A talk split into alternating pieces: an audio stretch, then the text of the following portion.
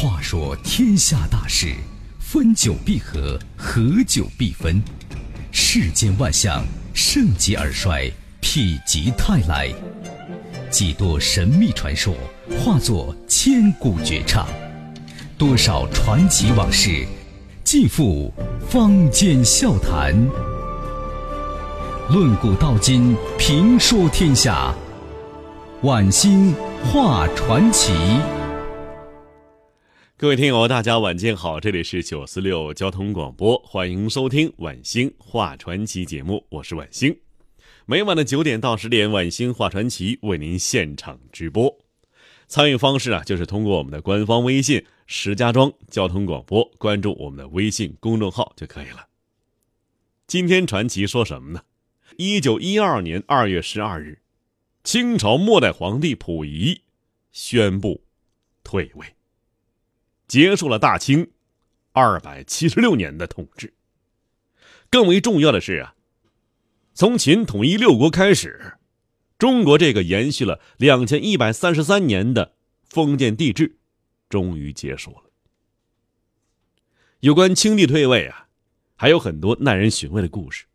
今天咱们就好好说一说，一起来听清帝退位的台前幕后。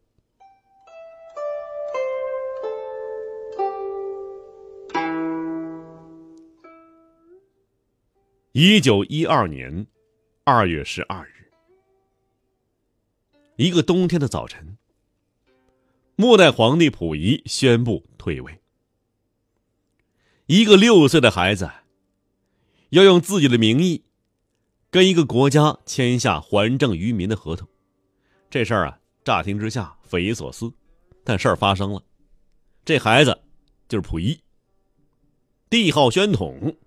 清朝最后一个皇帝。那天早晨呢，北京紫禁城，懵懵懂懂的溥仪，跟着隆裕皇太后来至养心殿，举行最后一次早朝典礼。这次典礼啊，与往常不同。面对领着小皇帝坐在金銮宝殿上的隆裕太后，大臣们不像过去一样啊那样磕头。而是三鞠躬，这很滑稽啊！这场面与典礼形式之变相对应的是权力实质之变。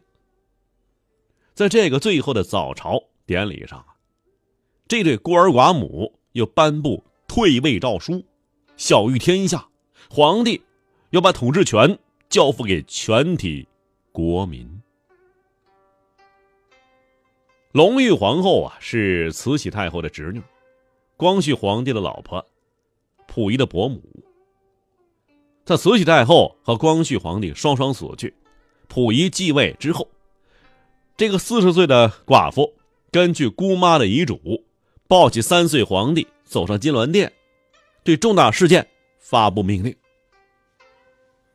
但短短三年，就要让溥仪逊位了。对隆裕皇后来说呀，天底下最痛苦的事儿莫过于此啊！一想起啊，几百年的大清江山就要葬送在我的手中了，隆裕皇太后啊，放声痛哭啊，说：“祖宗啊，祖宗啊！”大臣们呢也跟着哭了出来，有的真哭，有的干嚎。大殿之外，天寒地冻，北风呼啸。悲痛中啊，隆裕皇后迟迟不肯在早已起草好的退位诏书上盖印，什么印呢？玉玺啊。诏书啊，实质上啊是一份合同，玉玺实质上就今天的印章啊，不盖章不能生效。这份合同啊，是晚清最后一个状元和他的幕僚起草的，全文呢不长，三百多字，表达了四层含义。第一层。退位背景，什么呢？革命党发动武昌起义，很多省响应革命，纷纷独立。皇室与革命党举行南北合议，前后两个多月，迟迟没有结果，搞的是华夏沸腾，生灵涂炭，民不聊生。可见的是国体一日不绝，民生一日不安呢。第二层含义，这是人民的意愿呐。共和是大多数人民的选择，是人心所向。第三层含义是太后的态度。既然人民选择共和，那我就不能只顾我爱新觉罗个人家族的荣耀。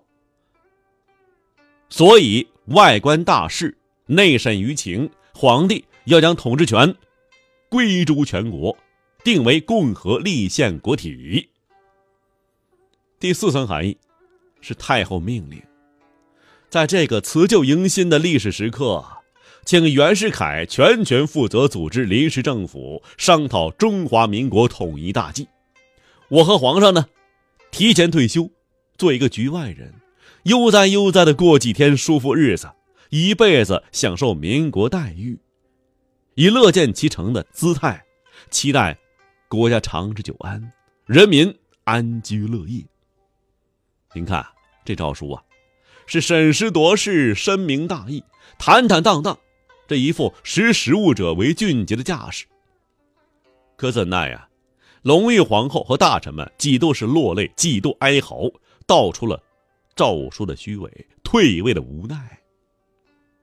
说到底呀，如果没有革命党闹事儿，袁世凯逼宫，隆裕皇后怎么舍得结束清朝二百六十八年的统治啊？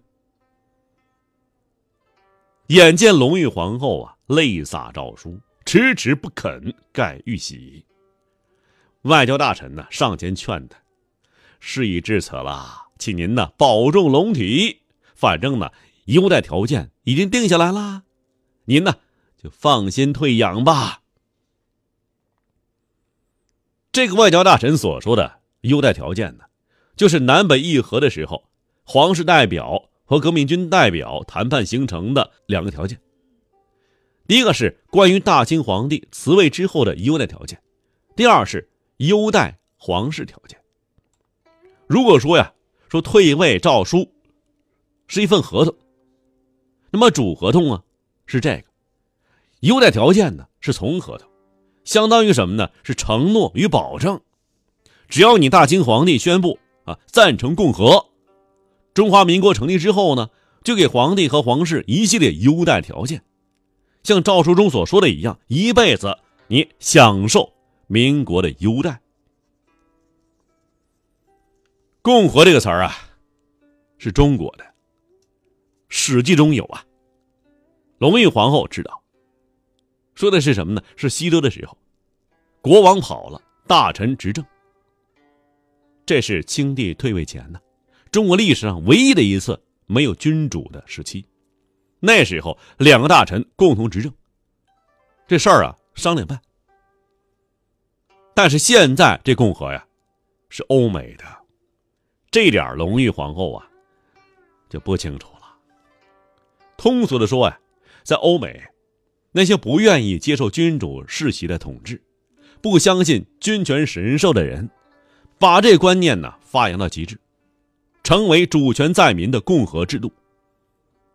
说非经公民选举，任何人不得领导国家，这是共和。而晚清呢，认同欧美共和观念的中国人认为，这个翻译观念呢很正确。于是就从古老的《史记》中找出“共和”这个词儿来，反对主权在君，要求主权在民。主权在民就是公民掌握国家权力，公民掌握国家权力，不是皇帝轮流坐庄，而是公民通过选举产生国家领导人，再通过议会制宪法和法律限制国家领导人的权利，保证公民权利。隆裕皇后命令清帝退位之时啊，并不明白共和本质是什么。